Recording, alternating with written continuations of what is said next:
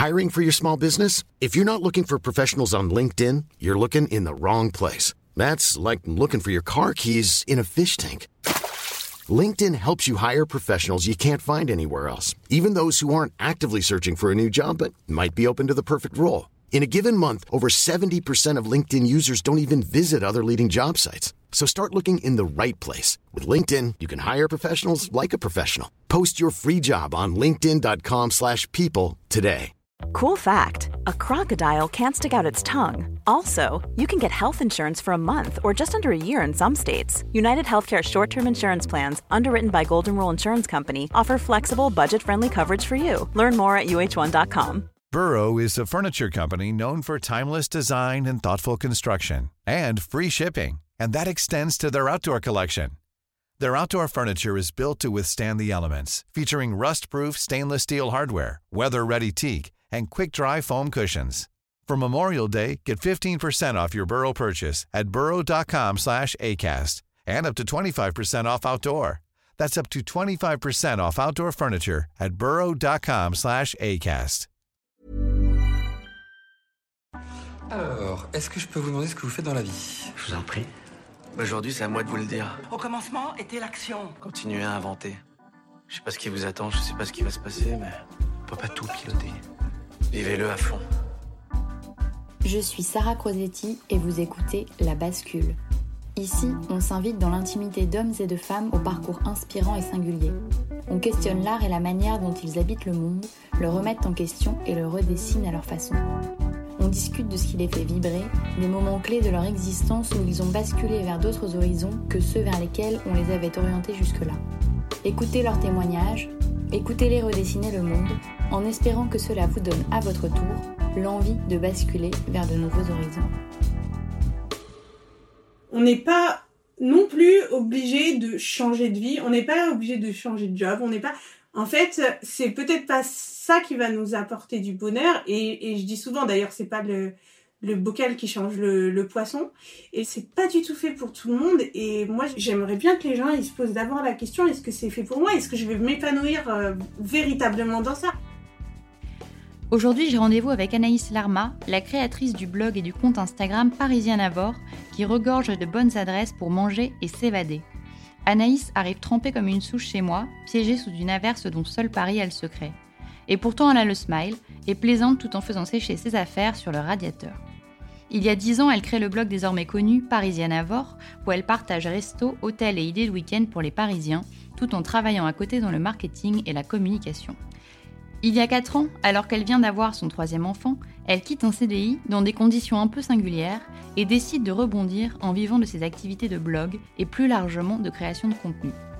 Anaïs revient ici sur la vie d'indépendante, ses avantages mais aussi ses difficultés, sa volonté d'arrêter de consommer trop et mal, le fantasme du bon moment pour basculer qui n'existe pas, et surtout, surtout, de se poser les bonnes questions pour comprendre si basculer est finalement la solution qui nous correspond.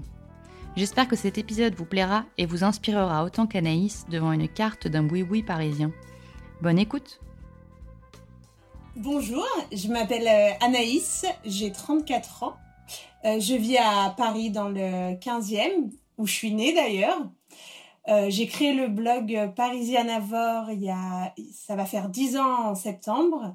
donc à la base qui traitait de peut-on encore bien manger à Paris pour moins de 15 euros? Et aujourd'hui qui parle euh, encore de ça, mais pas que, avec euh, des voyages, sorties, euh, restos, week-end autour de Paris. J'ai une formation à la base en marketing et com et j'ai travaillé plusieurs années en start-up et dans de petites structures. Et depuis quatre ans, j'ai quitté mon, mon, CDI et je vis euh, de mes activités euh, blog, euh, réseaux sociaux, les projets aussi que j'ai montés à côté et quelques missions en, en freelance. Et puis j'ai trois enfants de 3 ans, 5 ans et 8 ans. Voilà. Ok, et donc si on revient un peu sur ton parcours, tu dis que tu as quitté ton boulot. Qu'est-ce que tu faisais avant, après tes études de marketing? Alors, euh, j'ai travaillé chez des, au début chez des éditeurs de logiciels. En marketing et puis je en parallèle donc j'avais j'ai monté mon blog lors de mon premier CDI quand j'ai eu des tickets resto, mes premiers tickets resto de 8 euros et je travaillais rue du Faubourg Poissonnière et je me suis dit, oh là là, les tickets resto, c'est la vie. Je peux aller manger euh, chaque jour euh, dehors et tester une nouvelle adresse. Et mes collègues allaient toujours euh, dans les mêmes endroits et moi, je, je changeais tous les jours. Et c'est comme ça que je suis devenue un peu l'annuaire à qui on demandait où manger ci, où manger ça, pour telle occasion, etc. Euh, et après, euh, après quelques années dans l'édition de logiciels, euh, j'ai travaillé euh, dans une start-up euh, food euh, où j'étais responsable marketing okay. pendant trois ans et demi. et finalement, c'est quand je suis tombée de, enceinte de mon troisième enfant euh, assez accidentellement euh, que j'allais euh, j'allais reprendre un, un, un, autre job en fait j'étais en pause entre euh, ce boulot là et un, un autre je me suis aperçue que que j'étais enceinte de mon troisième alors que mon deuxième n'avait que dix mois et, ah oui. euh, et du coup, il y a un dilemme qui s'est posé euh, sur euh, tout n'est pas compatible avec euh, un boulot à une heure, euh, un boulot encore une fois assez ambitieux en termes d'horaire et de challenge et euh, une vie avec trois enfants, en tout cas euh, comme euh, moi je, je l'entendais, et avec mes activités à côté de, de mon blog et de ma vie en fait. Et du coup, j'ai c'est là que, que j'ai pris la décision de tenter de, de mettre à mon compte. Parce que quand tu bossais encore en CDI, tu avais ton blog, mais pour le coup, ton blog, tu te rémunérais pas dessus. Enfin, il n'y avait pas de de monétisation encore de tes activités. Exactement. En fait, comme je bossais déjà beaucoup, j'écrivais mes articles euh, le soir entre minuit et une heure. J'essayais de poster mes deux à trois articles euh, par semaine et c'était déjà bien. Et du coup, euh, je, je ne, enfin, même si j'avais des propositions euh, de partenariat ou de quelconque monétisation, euh, je les traitais pas du tout parce que je n'avais pas le temps et de toute manière, j'avais un salaire à plein temps euh, et déjà deux enfants et du coup euh, je, je voilà je, je le monétisais pas du tout mais j'avais déjà une bonne audience. Et ce qui s'est passé c'est que quand j'ai été un peu dos au mur puisque j'avais euh, démissionné de, de ce de ce boulot. Ah oui t'es partie du coup sans rien. Bah je devais avoir l'autre. J'avais signé l'autre boulot en fait. D'accord. Euh, et, euh, et, et à ce moment-là, je me dis pas que je vais vivre de mon blog. Hein. Je me dis non, euh, c'est simple pour le moment, c'est-à-dire que je m'étais pas dit tu ad vitam aeternam, euh, tu vas être à ton compte. Pour le moment, en tout cas jusqu'à euh, mon accouchement, pour euh, être un peu plus tranquille. Enfin, ça c'est ce que je croyais, mais alors que je flippais grave. Hein. Je vais trouver des missions en freelance de rédaction, etc. Et c'est ce que j'ai fait. Je me suis mis un coup de pied au cul et, et en une semaine, je me suis dit, il faut que tu, tu trouves, euh, en tout cas, de quoi euh, payer les loyers de, de ce mois-ci. Et, euh, et, et, et, ça m'a permis aussi d'avoir du temps pour bien accélérer mon, mon blog. Et c'est comme ça qu'après, j'ai réussi en quelques mois à le monétiser. Ok, donc tu prends ces missions de freelance. Euh... En même temps, tu dois gérer tes enfants. bah, en fait, non, bon, ils allaient à l'école avant, je, je bossais, ouais. euh, voilà. Donc, en fait, euh, je, je prends ces missions de freelance surtout euh, de, de, de, la rédaction, euh, euh, de la rédaction en tout genre pour des magazines, pour, pour des marques, pour des entreprises. Euh, et j'appelle surtout euh, mes, mes contacts et, euh, et finalement ça marche enfin je, je, je me rends compte que je trouve. Après pour moi c'est pas du tout le graal parce que j'ai jamais voulu ça. C'est à dire que j'ai jamais voulu me retrouver à travailler seule chez moi. C'est-à-dire que ce n'est pas un choix là que je fais parce que j'aurais pu le faire avant autrement et que j'en ai été contrainte quelque part. Euh, et pour moi, la vie de euh, dont les gens rêvent d'être, euh, en tout cas dont ils rêvaient avant le Covid, de rester en pyjama chez soi, seul à écrire, c'est pas du tout moi ma conception de ma vie. Je veux dire, c'est pas du tout ça. Je suis, je suis un animal social et du coup, c'était pas mon choix. mais je me retrouve euh, quand même euh, déjà un peu moins stressée à voir que c'est bon déjà euh, je ne vais pas gagner zéro à la fin du mois et j'ai du temps pour développer mon blog qui se développe assez rapidement je veux dire les, les, les mois suivants mon départ de CDI et j'accouche j'accouche du coup quelques mois après euh, et il se trouve que euh, mon fils euh, est né très prématurément, donc il peut pas être gardé en collectivité. donc je me le tape. et je me demande ce que je vais pouvoir faire, enfin bosser avec lui. Et c'est là que je me dis, bon bah ça fait quelques années que tu parles des boui et je sentais un certain engouement. Et c'est comme ça que je me dis, ben, tu vas aller tester des oui avec euh, ton bébé et tu vas euh, écrire un guide des oui à Paris. Et c'est là, pendant ces euh, mois avec lui, que j'ai, j'avais déjà beaucoup d'adresses, mais que j'ai vraiment construit mon guide des oui mmh. que j'ai lancé à la suite. Et ça, tu le fais vraiment parce que c'est un projet qui te qui t'anime ou tu t'es dit ce sera aussi une façon de vivre ou, euh, de gagner de l'argent différemment? Alors déjà, je le fais parce que euh, je sens qu'il y a un, un, regain ouais, de, un engouement en fait et je sens quelque chose et je me dis Anaïs toi depuis 2012 tu parles des boui si tu le fais pas il y a quelqu'un d'autre qui va le faire. Donc je sens une opportunité quand même mm. et je sens que ce sujet il m'appartient avant tout le monde qui peut être opportuniste. Donc je me dis euh, tu vas le faire. Donc il y a deux choses. Ça m'anime j'adore ça et puis aussi je sens qu'il y a une opportunité bien mm. sûr. Ok. Et donc ton livre sort? D'ailleurs, il doit traîner quelque part.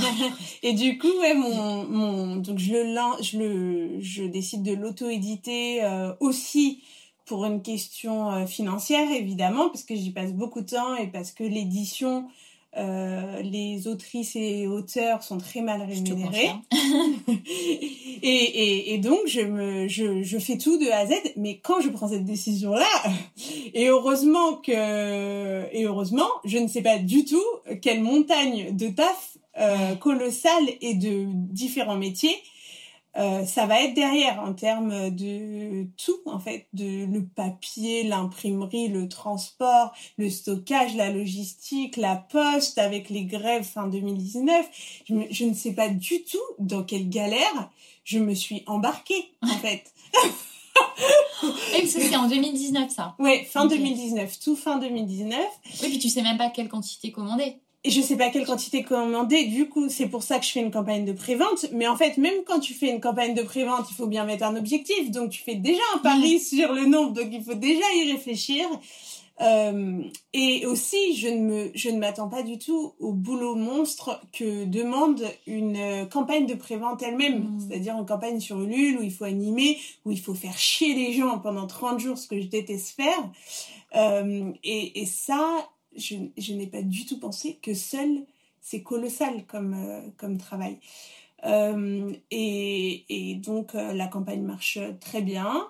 J'avais mis comme minimum 300 et en, en moins d'un mois, j'en vends 3500 sur, en ah prévente. Mhm. Et puis et donc je il faut que je décide combien j'en imprime en me disant bah ouais mais après t'en as plus et le problème dans l'impression en imprimerie, c'est euh, c'est les premiers qui coûtent très cher. Donc tu vas pas réimprimer en fait parce que euh, les premiers 500 coûtent très cher et après euh, le coût comment on dit incrémental est très faible et plus tu en imprimes et plus le prix unitaire est faible et du coup en réimprimer 500 c'est complètement court. Donc il faut faire un, un bon calcul. Euh, donc j'en j'en, je décide d'en imprimer 5000 et aujourd'hui euh, je les ai tous vendus et uniquement les derniers donc euh, uniquement sur sur mon blog parce que de toute manière avant je m'étais dit ah bah je vais en mettre dans des concept stores etc mais ce que je ne savais pas c'est que quelques semaines après toute la France allait fermer tous ses commerces tous ses restos tous ses bruits Donc euh, voilà. Ah oui, bah, parce que c'était concomitant avec le, oui. Exactement. ok. Mais ceci dit, belle réussite quand même. Non, non, super belle réussite. Et aussi, ça m'a permis de, pendant le Covid, de dormir sur mes deux oreilles. Et c'est clair, je me suis dit, oh là là, euh, franchement, c'était un bon moment. Ouais. c'était le, le bon timing, ouais. Ok, donc là, oui, tu as lancé ton livre qui marche pas mal, qui te laisse un peu de trésorerie euh, pour mm. passer le Covid. Exactement. Et après, euh, comment ça se passe quand, quand on finit le confinement? Euh, toi, tu t'es toujours décidé à vivre de tes activités, de ton blog, parce qu'en même temps, tu fais plein de choses à côté. Enfin, comme on disait, tu as un podcast, tu as une newsletter aussi, Les Escampettes. Mm-hmm. Ça, tu l'as lancé aussi récemment? Oui, je l'ai lancé ben, en 2021 en mars 2021. Euh, parce que j'ai pendant le Covid, il y a eu un engouement pour le tourisme local et ça c'est aussi mon, mon deuxième dada de dire euh, euh, moi-même j'adore voyager au bout du monde, mais d'une part écologiquement et économiquement c'est c'est pas pérenne c'est pas pérenne et c'est pas pour tout le monde. Alors que il y a un voyage qui est à la fois possible presque pour tout le monde et qui euh, écologiquement est plus sage, c'est le voyage euh, local, voire hyper local. Et en fait, ce qui est quand même assez con, c'est qu'on est allé voir le Machu Picchu, on est allé voir euh, le Corcovado, on est, on est allé voir l'île de Gorée et il y a des choses en France, voire en Île-de-France, qui sont assez ouf. Et j'en suis persuadée qu'il n'y a pas 10% des Parisiens qui sont allés les voir. Mmh. Donc, je me, je, ça, c'est un sujet que j'ai aussi euh, beaucoup approfondi euh, sur mon blog avec Parisian Avor, avec, euh, avec des idées de visites autour de Paris où nous, on a quand même bien ratissé pendant nos week-ends d'Île-de-France et, et même dans un rayon de moins de deux heures. Parce que pour les Parisiens, on le sait, le cauchemar, c'est de partir en week-end avec quatre heures de bouchon 5 heures de bouchon. Et du coup, on sait que si on veut pas vraiment passer euh, la nuit du dimanche dans les bouchons, il faut partir à moins de 2 heures euh, en week-end. Mais surtout que tu as, des enfants, donc euh, ça s'adresse aussi à des gens qui potentiellement en ont. Et c'est quand même une logistique différente. Tu peux pas partir du jour au lendemain, au milieu de la nuit. Enfin, tu es obligé d'avoir des week-ends un peu plus cadrés. Mmh. Et, et, du coup, et du coup, je, et puis aussi, je vois qu'il y a il y a aussi un besoin qui se fait ressentir pendant le confinement, bah justement de verdure, que les gens ils en mmh. peuvent plus euh, de leur euh, de, de, leur salon, de leurs 5 mètres carrés. Euh, et, et c'est là que je lance du coup mon site qui s'appelle Les Escampettes et avec la newsletter associée qui est envoyée chaque semaine où c'est pour l'instant des listes d'envie par exemple, je veux partir euh, à la mer, je veux partir dormir euh, dans une cabane, je veux partir pour un week-end gastronomique, je veux un week-end en amoureux, un week-end kids friendly, je veux voir des animaux. Hmm. Et donc avec des, des, tout simplement des listes de logements, ça peut être des gîtes, des maisons d'hôtes, des hôtels, qui, qui te permettent de répondre à cette envie. Et le but final, c'est d'éditorialiser beaucoup plus pour avoir euh, des idées de week-end clés en main finalement où je te dis euh, bah tiens euh, la baie de Somme que faire que voir où manger et où dormir.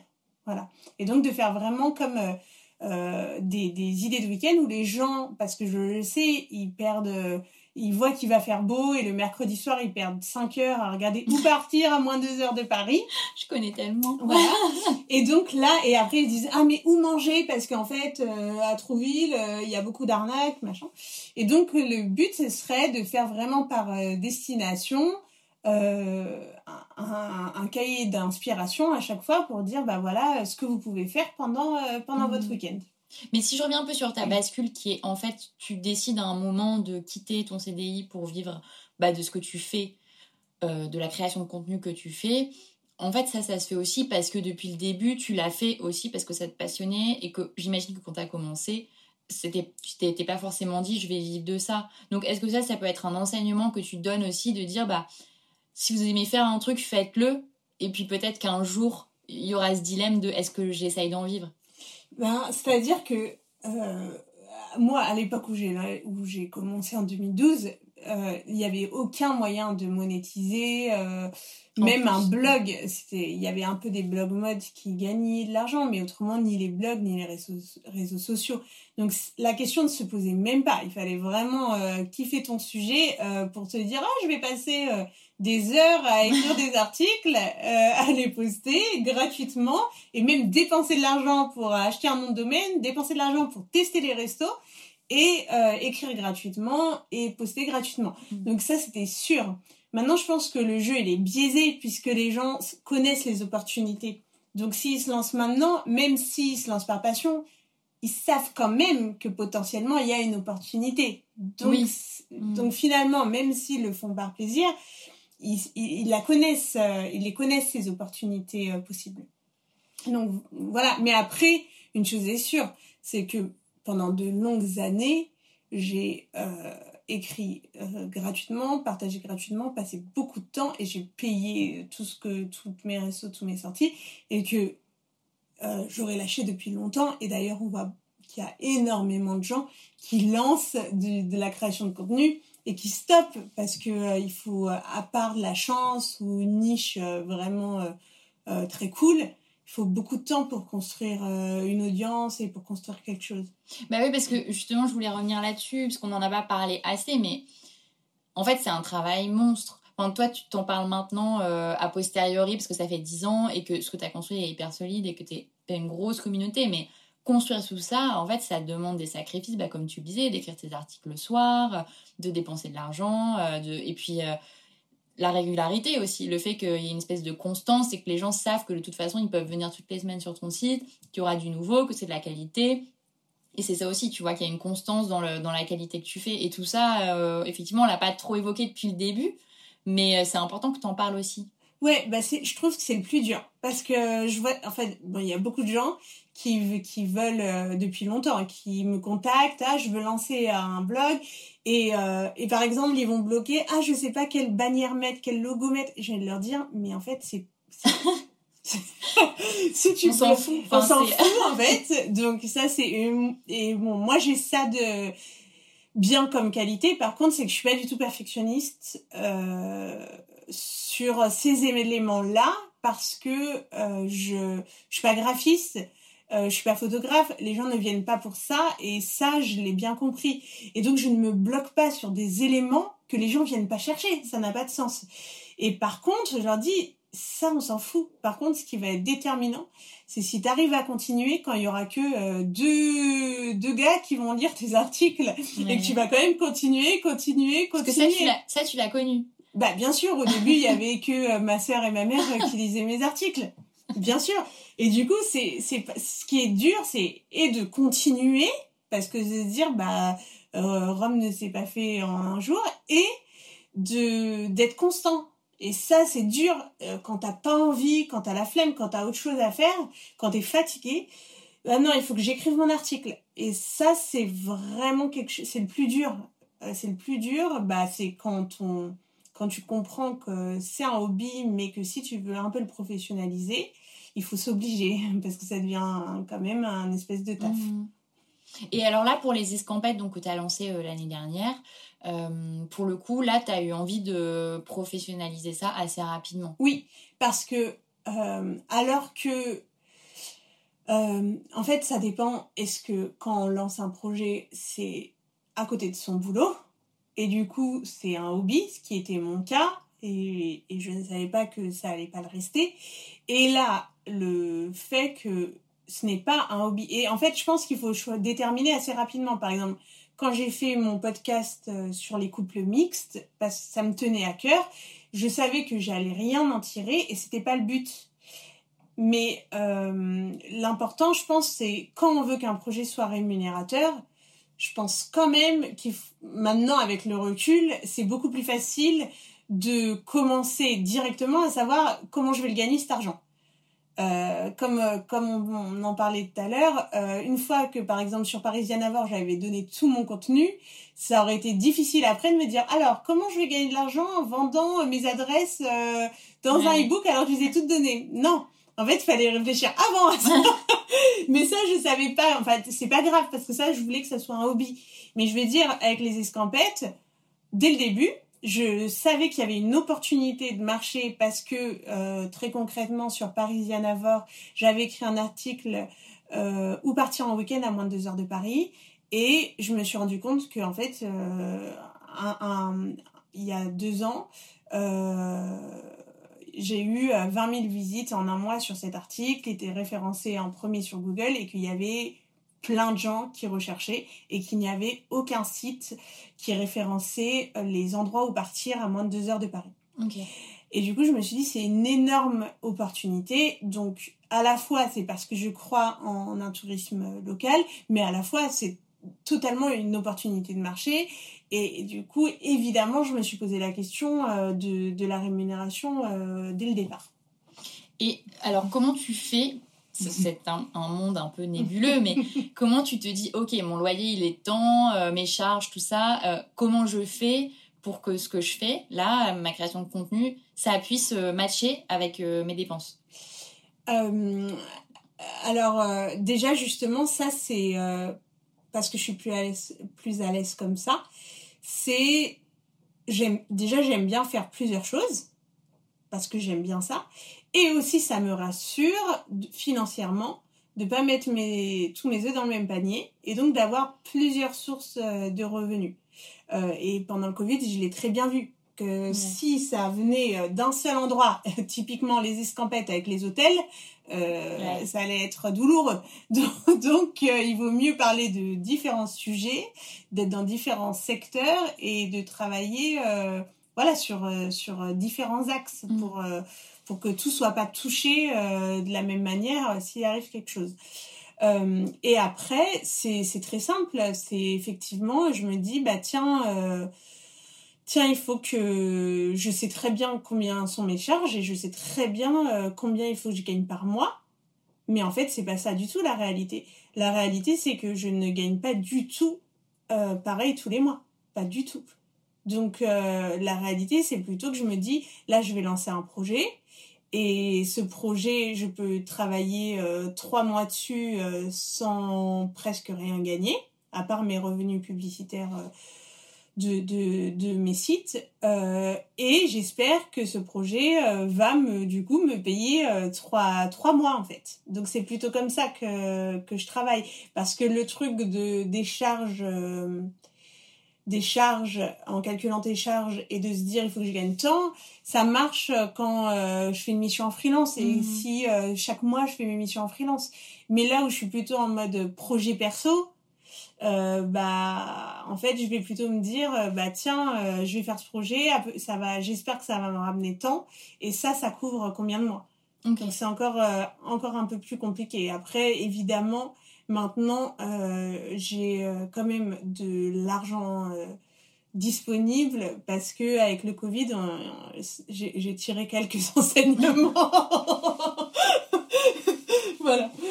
Ouais, ok, c'est clair. Oui, parce qu'en plus, il y a un sujet que, moi, j'ai pas encore abordé dans les épisodes, c'est que toi, en fait, ta bascule, tu l'as fait, tu as trois enfants. Ouais. Et il y a quand même pas mal de gens qui vont dire, ah, moi, je peux pas parce que mes enfants, parce que voilà. Enfin, que c'est un frein supplémentaire. Mm. Et toi, pour le coup, ça t'a pas, euh, tu vois, t'a pas bah, freiné du tout? En fait, euh, comme j'ai dit, c'est vrai que je me, je, j'ai été euh, dos au mur. Donc c'est pas une c'est pas une décision que j'ai prise, c'est elle qui m'a prise. Enfin, tu mmh. vois, c'est mais à la fois, j'aurais très bien pu reprendre oui, c'est ça. reprendre un CDI. Euh, après, en fait, ce qui s'est fait à ce moment-là où où je me suis retrouvée sans rien, donc aussi il y a deux cas de figure parce que parlons-en, c'est quand même que il y a beaucoup de gens qui peuvent vivre sur un salaire dans le couple. Euh, et donc ça change beaucoup la ah, donne. euh, et nous, c'est pas du tout le cas. Donc effectivement, quand je quand j'ai dû trouver euh, de l'argent, c'était immédiat et, et, il fallait que, que que je le trouve. Donc il y avait un certain stress.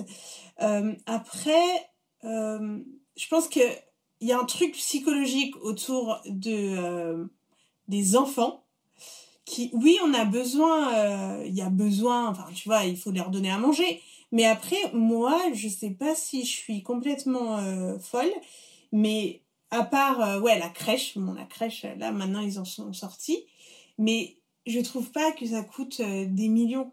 Donc après, c'est parce que les, les, ça, c'est un autre sujet c'est que les gens, pour se rassurer de leur euh, bonne parentalité, euh, achètent des milliers de choses. Et c'est un autre sujet. C'est, euh, tu vois, ça les rassure en fait, de d'acheter des milliers de choses, des milliers de jouets, des milliers.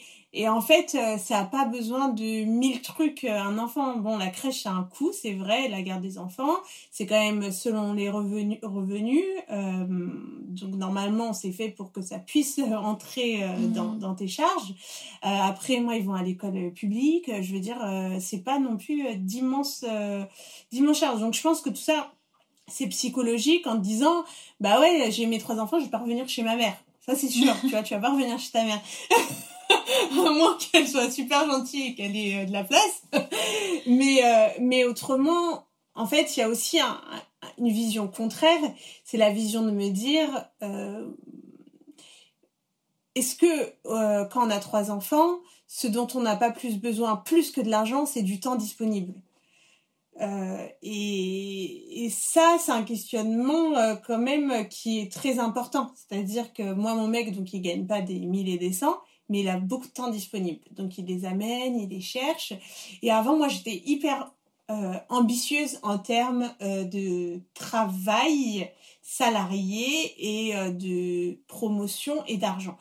Et c'est quelque chose que j'ai totalement transformé, cette vision-là.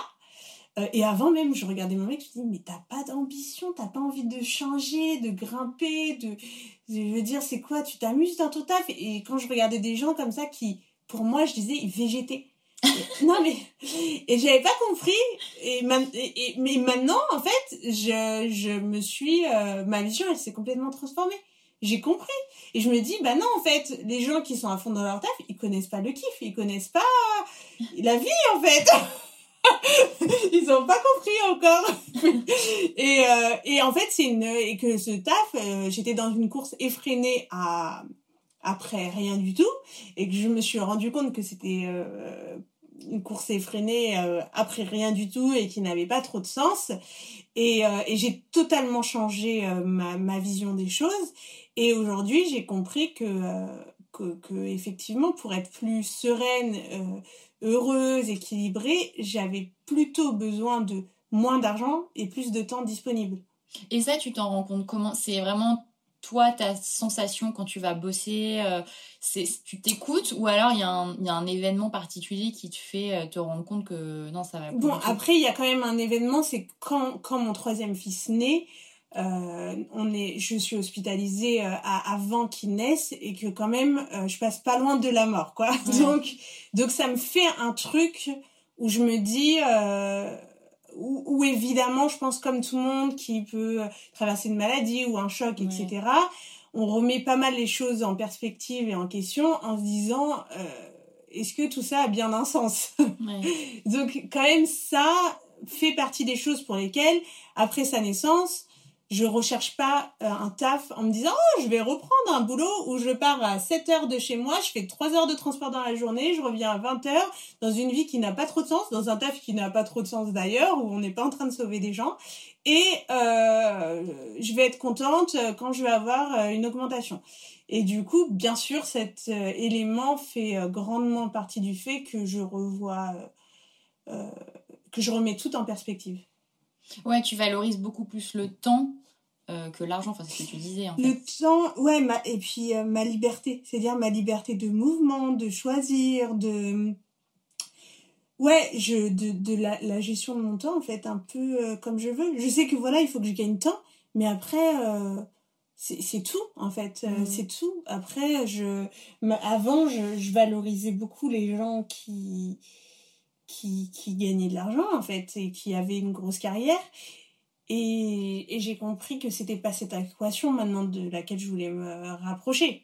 Et que maintenant je me dis, euh, j'admire plutôt les gens qui arrivent à trouver une équation euh, où, ils, où ils arrivent à avoir et, euh, et du temps pour eux, pour, euh, et pour eux seuls, et pour leur famille, et pour peut-être leur projet perso, et, pour, et, qui, et qui arrivent à se déconstruire pour sortir euh, de, de cette euh, course euh, dans laquelle en fait malheureusement on est très vite propulsé dès notre jeune âge. Ouais, mais ce qui est intéressant, c'est que comme beaucoup, ta bascule, elle va aussi de pair avec un changement de mentalité. De, tu vois, vraiment un changement profond. C'est pas juste, tu t'es dit, je vais vivre d'autres choses. C'est aussi ta façon de voir les choses, ta façon de consommer, ta façon de vivre. En fait, c'est vraiment un changement global, en fait, quand on t'écoute. Ouais, ouais, bien sûr. Parce que quand, du coup, quand je, quand je, je quitte mon CDI, euh, en gros, euh, je regarde mon compte et je me dis, bon, euh, comment je dépense cet argent? Parce que genre, on n'a pas acheté, on n'a rien acheté, on a, j'ai même pas, moi j'ai même pas de permis, j'ai même pas une voiture, j'ai même pas un vélo, j'ai rien acheté, genre de, voilà, j'ai donc comment il part cet argent? et du coup, je vois qu'il part dans de la merde en fait, dans de la merde de conso, euh, assez euh, d'achat impulsif, justement d'achat de défouloir aussi, tu vois, comme je te disais, genre, oh, je vais chez Monoprix le soir là, 20h là, et tu vois, normalement, je dois acheter un cordon bleu et je repars, euh, tu vois, avec 1000 t-shirts, tu vois. Et, et du coup, avant, j'étais un peu, j'étais comme ça, et, et j'avais la gâchette facile, je dépensais, et en fait je, ça aussi, je le remets beaucoup en, question, totalement, à ce moment-là, et je me dis, mais en fait, je me génère un stress, parce qu'il faut que je gagne de l'argent, mais en fait, cet argent, il faut que je le gagne parce que je dépense en merde, ça, n'a pas beaucoup de sens. Donc, donc, en fait, je me dis, il suffit que je réduise mes dépenses. Euh, si je, si j'achète plus cette merde qui me procure absolument aucun bonheur et dont je n'ai fondamentalement pas besoin, mm. de combien j'ai besoin. Et en fait, je me dis, bah, en fait, t'as pas besoin de grand chose, quoi. Et euh, du coup, ça me calme déjà mon stress, parce que à la base, je suis quelqu'un d'anxieux.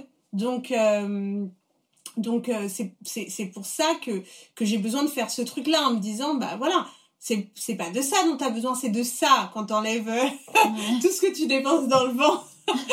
donc, donc ça me tranquillise euh, et, et je me dis bon peut-être que ça va être faisable.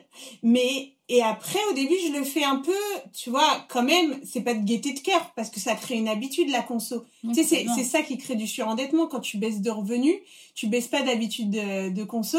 Et tu sais c'est l'effet de cliquer et en fait c'est là où tu te surendettes parce que tu continues à à consommer euh, comme tu consommais quand tu gagnais trois fois plus. Et en fait, au début, moi, je me force, je me force concrètement.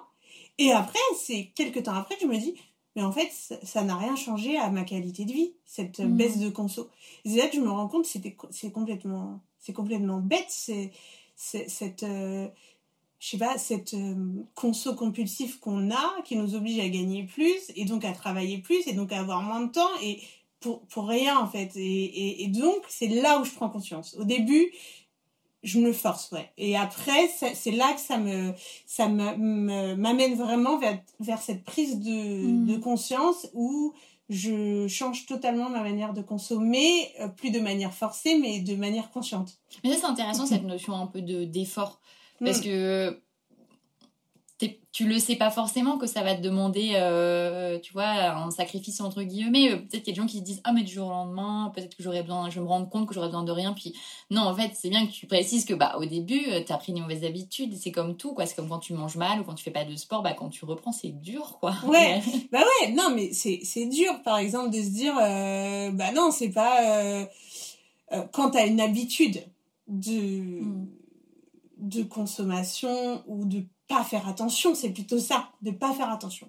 C'est-à-dire de pas compter, tu vois. Enfin, dans une certaine mesure, hein, j'allais pas, j'allais pas euh, me faire masser tous les jours, mais, je veux dire, de se dire, il va falloir faire attention. C'est un truc chiant en fait. C'est un truc chiant euh, au départ. Mm. Quand c'est dans ton habitude de, de, de consommer, de, tu vois, c'est bête, mais euh, par exemple, il y a, y a, plein de gens, c'est leur habitude vraiment, c'est comme un, je sais pas, c'est comme un hobby d'aller sur euh, les sites euh, de d'habits et, et de d'acheter en fait. C'est c'est devenu un hobby quand on y pense, tu vois.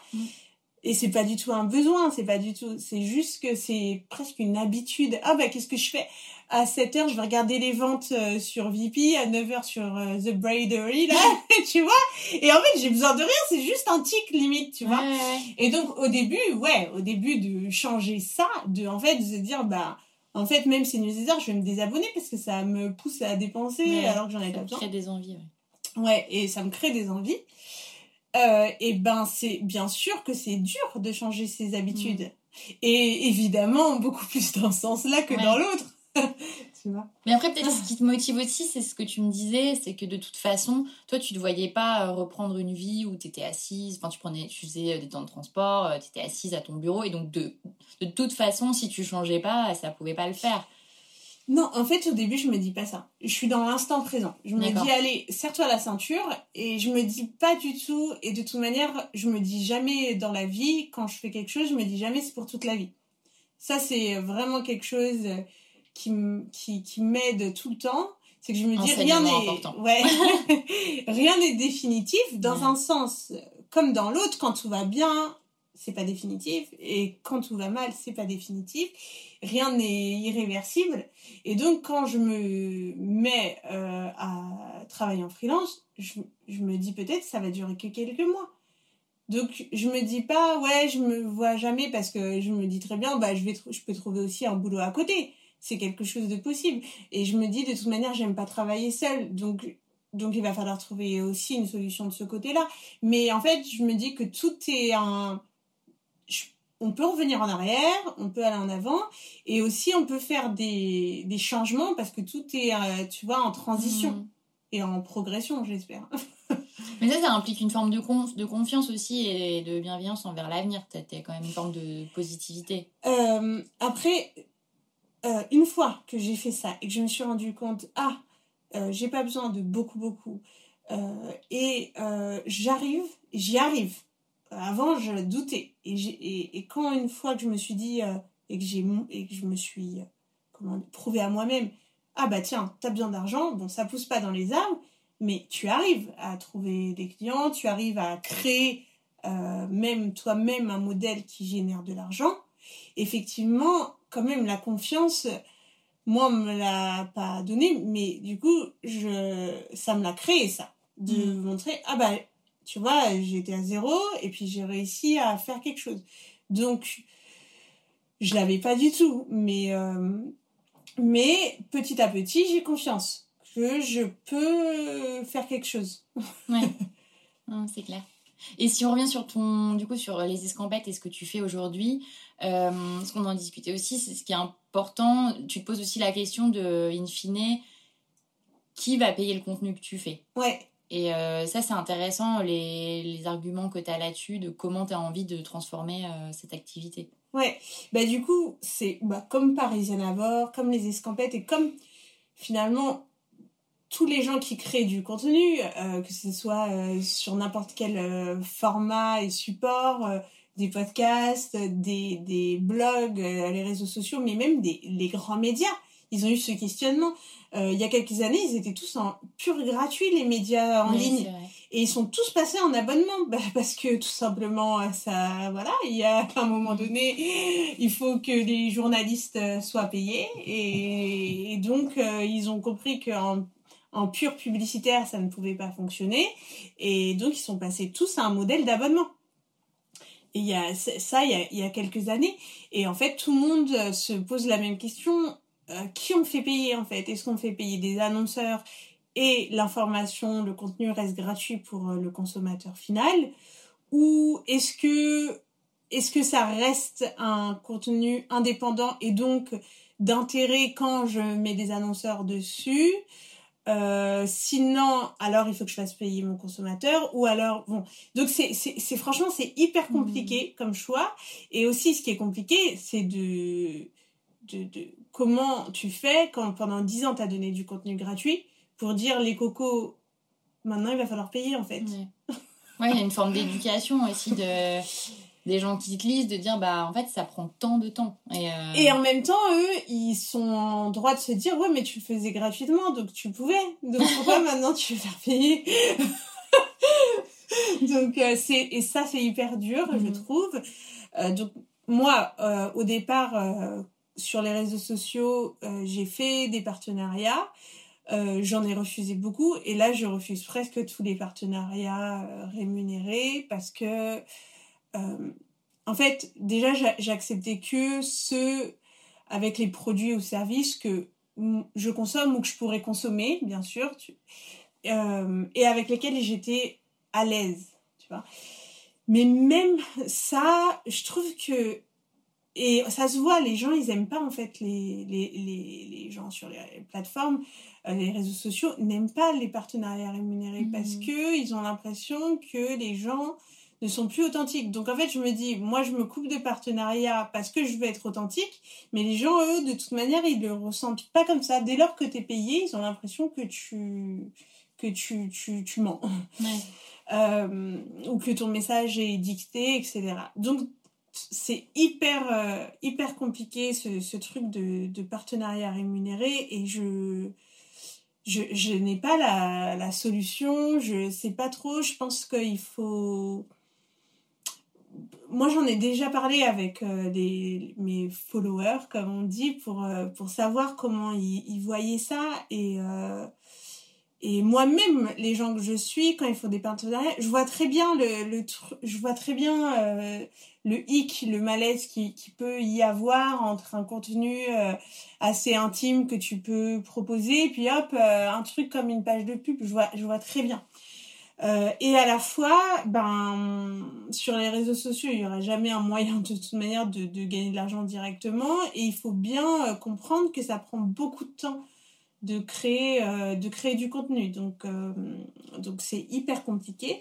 Euh, après moi du coup ce que j'ai commencé à faire avec mon guide des boui c'est de me dire il y a du contenu mon blog me permet de voir le contenu qui plaît aux gens tu vois en regardant les visites etc donc je vais dans ces dans ces, dans ces catégories-là, donc les boui et après les, tu vois, les week-ends autour de Paris. Et en fait, je crée un produit autour de ça euh, pour lequel, euh, j'espère, mon audience euh, va payer.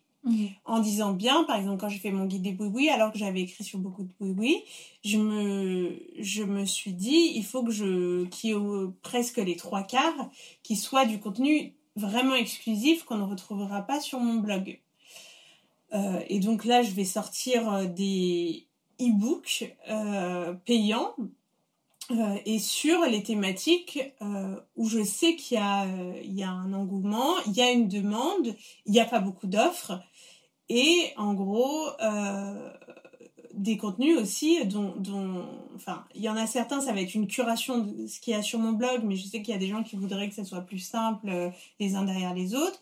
Il y a aussi du contenu où, euh, que je vais aménager différemment, euh, même si je sais que c'est compliqué de vendre un contenu qui est, qui est déjà disponible Mhm. gratuitement sur, sur le blog. Et ça, c'est vraiment, enfin, c'est un- c'est c'est une question hyper, hyper compliquée, je trouve, euh, de, de savoir euh, euh, comment, euh, comment gagner sa vie avec, euh, avec Mhm. un média ou, ou de la création de contenu. Mais ça, pour les gens qui veulent justement, qui doivent créer leur modèle ou, ou justement il y a cette espèce de réflexion, toi ce que tu conseilles, c'est un peu déjà d'aller là où tu sens. En fait, c'est une espèce de test and learn, quoi, de regarder là où il y a une espèce de traction et d'aller plutôt dans cette direction. Alors, bah, pour, pour savoir comment monétiser, tu veux Quand dire tu, ou- pars, bah, quand tu pars de rien et que tu dois créer ton modèle, alors pro- principalement dans le, le contenu ou le- les médias, tu vois, mais c'est c'est pas évident. Et euh, de, si tu as quelques pistes, c'est-à-dire, bah, ok, il faut tout inventer, mais tu vois, il y a quand même deux, trois clés. C'est, comme tu le disais, par exemple, c'est déjà te concentrer sur ce qui intéresse les Mm. gens. Mm. Tu as moins de chances de te planter.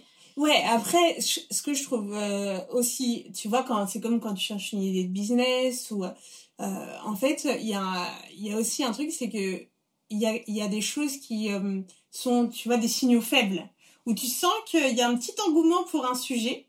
Et en fait, euh, le problème, c'est que quand toi tu le sens, il y a beaucoup de gens qui le sentent en Ouais, même temps. vrai. Et donc, ils sortent en même temps euh, le même truc.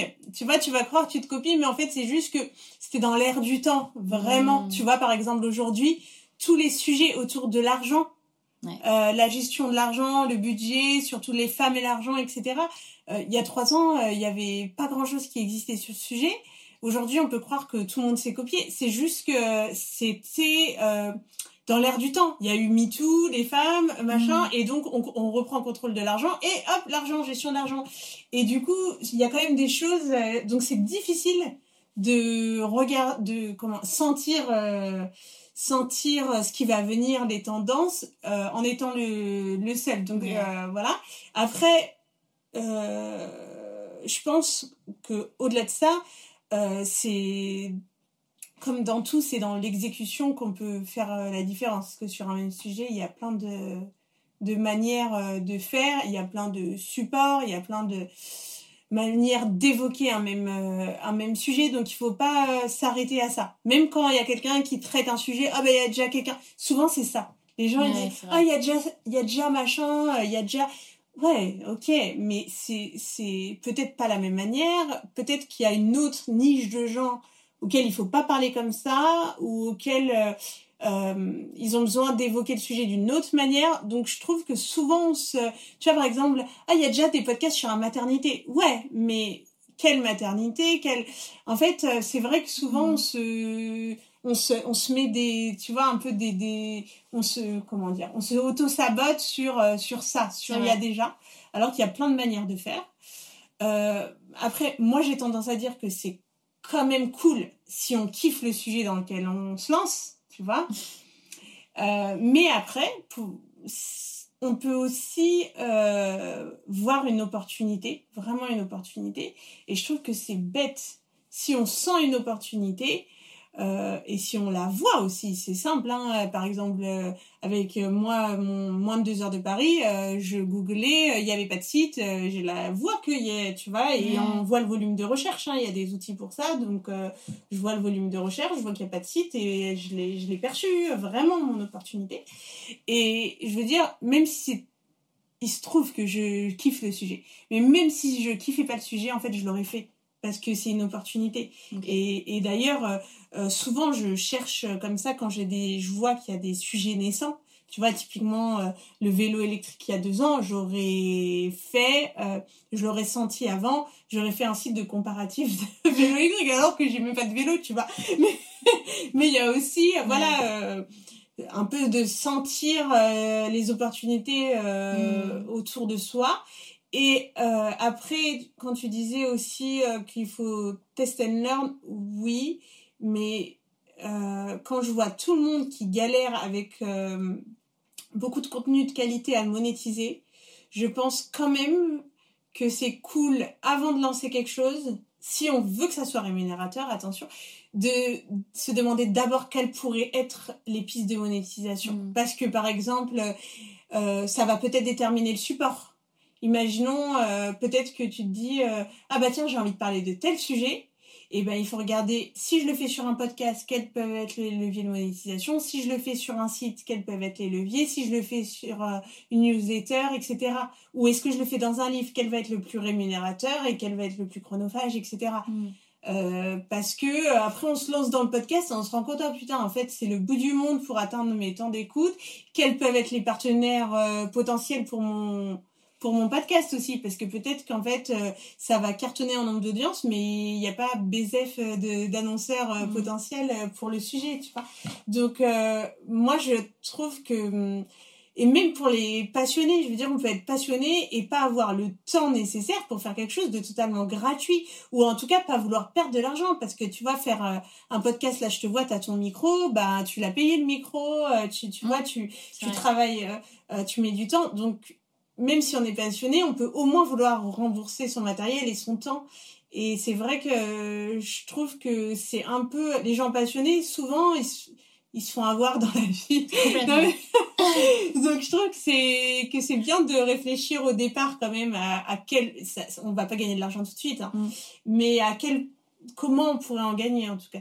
Mais parfois tu as une forme de culpabilité de bah non mais comme j'adore ce que je fais et que je suis passionnée, je vais pas faire payer les gens. Enfin, c'est abusé. Bah, après, c'est le problème, tu vois, des passion jobs, là. Des gens, ils font des trucs qu'ils kiffent, donc ils sont payés 800 euros, quoi. super. et, euh, et en fait, euh, et en fait, euh, moi aussi. C'est ce que je me dis. Je dis, ah, les gens, ils me voient que je kiffe, je mange, je voyage, machin, et en plus, ça fait gagner de l'argent, la connasse, tu vois. Donc je sais parce que moi aussi je ressens ça. C'est pas comme si je parlais, euh, tu vois, d'un sujet chiant ou d'un sujet même fondamentalement utile, tu vois. Donc je ressens ça. Et à un moment donné, tu dis ouais mais je crée du contenu qui est lu, qui est ou entendu. Donc, quelque part, ça veut dire que dans le, dans le futile, il y a une part d'utile. Je veux dire, on a besoin de futile dans la vie quand même, tu vois, et surtout à certaines périodes. Donc, en fait, ça devient utile. Mm. Donc, en fait, même si tu kiffes, euh, je veux dire, il faut, enfin, tout, tout travail mérite euh, salaire. Et après, euh, euh, ça en plus, moi maintenant, avant j'avais du mal à me le dire, mais maintenant je me dis aussi que c'est un engagement féministe de ma part parce que c'est souvent les femmes qui sont dans des trucs de passion qu'elles font gratuitement et souvent du coup où on se dit ah mais j'adore non mais c'est bon je le fais gratuitement et tout c'est un truc bien féminin tu vois et, et du coup je me dis non Anaïs il faut te faire payer pour ça. Parce qu'en fait, euh, si c'était un mec, il se ferait payer. Donc parfois, je me, je me mets un petit coup de pression comme ça. Et est-ce qu'il y a des, des, livres, des ouvrages, des gens qui t'inspirent euh, dans, ta, dans ta conception de la vie, euh, dans ce que tu as envie aussi de peut-être de transmettre à tes enfants? C'est trop dur comme question. je sais pas. franchement, je sais pas. Je parce qu'il y a des gens très différents. Parce qu'avant, j'adorais le, la vision, euh, enfin, business, etc. Donc, tu vois, j'adorais Mercedes Serra. Euh, la meuf, elle, elle a créé euh, la, la, plus grande agence de pub indépendante. En même temps, elle a cinq enfants. C'était un peu un modèle, tu mmh. vois. Et en plus, elle a des engagements euh, fort en, en, politique, etc. Et elle ouvre sa gueule et du coup c'est plein de valeurs que, que j'adore. Et puis euh, à la fois j'adore euh, des, des grands voyageurs. Enfin en fait il y a, y a beaucoup beaucoup de, de gens extrêmement différents, extrêmement différents qui, qui m'inspirent, mais pas quelqu'un, tu vois, mmh. en, en en particulier euh, que je pourrais, tu vois, que je pourrais te, te noter, ni, euh, ni un livre. Tu sais, moi, euh, je, lis les, je lis les guides du retard dans ma vie. J'adore, c'est mes livres préférés. Et je les lis, genre, comme on lit un livre. Donc, c'est un peu grave. C'est un peu une maladie. Et je me dis, oh, si j'allais manger là le jour où j'irai à Hanoï. Donc, euh, ouais. Mais euh, non, mais autrement, euh, non, autrement, il y a beaucoup de gens plutôt de de tous les jours, tu vois, qui m'inspirent où je me dis des petites choses. Mais il n'y a mm. pas je, je suis pas quelqu'un qui est fan de tu vois je suis pas quelqu'un qui est fan des gens mais mais par contre mais par contre non et, et, et pour le coup euh, pour le coup, j'écoute beaucoup, beaucoup, beaucoup euh, de podcasts et j'ai et c'est vrai que j'ai, tu vois, moi je valorise beaucoup les les podcasts parce que j'ai appris euh, énormément, énormément de choses et concrètes et pratiques, mais aussi inspirationnelles, tu vois. Donc, donc voilà, et puis... Est-ce qu'il y a un podcast, par exemple, que tu pourrais recommander? Pas forcément en lien avec la bascule, hein, mais si un podcast du moment que t'aimes bien. Euh. Parce que j'écoute beaucoup de podcasts pratiques, tu sais, qui m'apprennent des choses. j'écoute l'heure du monde. Tous les jours, j'écoute l'heure du monde, j'adore. Comme ça, ça me met un peu à jour sur des sujets, euh, euh parce que c'est les sujets en, gros d'actualité, mhm. euh, voilà, euh, où tu n'y connais rien, ou comme ça, tu, tu peux un peu parler, tu vois. et puis, et puis après, par exemple, moi, j'adorais Génération XX, où c'était sur des parcours de femmes. Et justement, ce qui était cool, c'est que c'était pas très anglais, tu vois. C'est-à-dire, il n'y avait pas un angle particulier. Mm-hmm. Et donc, on pouvait avoir à la fois des grandes entrepreneuses, mais à la fois euh, des gens euh, qui ont monté des grandes associations, des gens qui euh, sont qui ont fait des projets, etc. Et j'aimais bien aussi parce que je trouve que on peut toujours transposer les histoires à la scène, même quand elles sont très loin. Et au contraire, c'est presque plus facile, tu vois. Mm-hmm. Parce que quand on est très proche dans tout, dans l'âge, dans le dans le job, etc., on va avoir plus de mal, on va plutôt se comparer que s'inspirer. Alors que moi, j'aime bien quand il y a quelqu'un qui me ressemble pas du tout, je trouve que c'est plus facile de me dire, ah ouais, c'est pas con euh, comme, idée. Donc, euh, et j'ai adoré écouter, euh, j'ai adoré écouter ce podcast, mais du coup, il s'est arrêté, mais il est toujours, tous les épisodes sont toujours dispo, et du coup, j'avais écouté notamment justement Mercedes Serra, et c'était trop, trop, Franchement, c'était excellent. C'était excellent. Euh, ce que, ce que j'avais adoré, c'est euh, un truc euh, auquel j'ai toujours pensé. Je me suis toujours dit, putain, mais l'école, c'est quand même bizarre qu'on te dise toujours ah bah t'es es nul en maths, faut travailler les maths, alors que moi intuitivement je me dirais bah t'es bonne en français, travaille le français puisque t'es bonne en français. C'est là où tu vas exceller, tu vois. Et c'est ce qu'elle disait. Elle disait bah non, en fait, si t'es si t'es nul, ok, il faut avoir une base, mais en fait faut arrêter parce que c'est euh, tu te sabotes en plus parce que tu perds confiance mais juste c'est parce qu'on n'est pas fait pour être bon dans tout. Mm. Donc c'est là où tu as tes forces qu'il va falloir euh, exploiter tes forces. C'est pas grave, arrête d'essayer un truc qui n'est pas fait pour toi. ce n'est pas grave. Et en plus, en fait, en travaillant ce qui est ta force, tu prends confiance et peut-être si tu reviens après, un petit peu après en maths, tu vas le revoir sous un nouveau jour mm. puisque tu as gagné confiance en toi, en tes capacités, etc. Alors que c'est vrai que même tout petit, quand on essaye de faire un truc dans lequel on n'est pas bon, on perd confiance et on perd confiance partout en fait. Et du coup, ça nous met dans un mauvais mood, un mauvais cercle vicieux. Donc voilà, j'ai adoré ce truc et j'y pense souvent. Je me dis, Anaïs, ce truc-là, tu n'es pas bonne, c'est ta sous-traité. mais c'est pas. Mais c'est un bon conseil. Hein. tu n'es pas bonne ou tu es lente, c'est ta sous-traité. Arrête. Donc voilà. Bah, on arrive à la fin de cet entretien. J'ai une dernière question pour toi. Mhm. Tu as un peu répondu, mais c'est quels sont tes conseils clés pour les gens qui ont envie de basculer de manière euh, générale? Euh, Effectivement, comme, comme tu l'as dit, il faut quand même avoir euh, une, certaine confiance en l'avenir.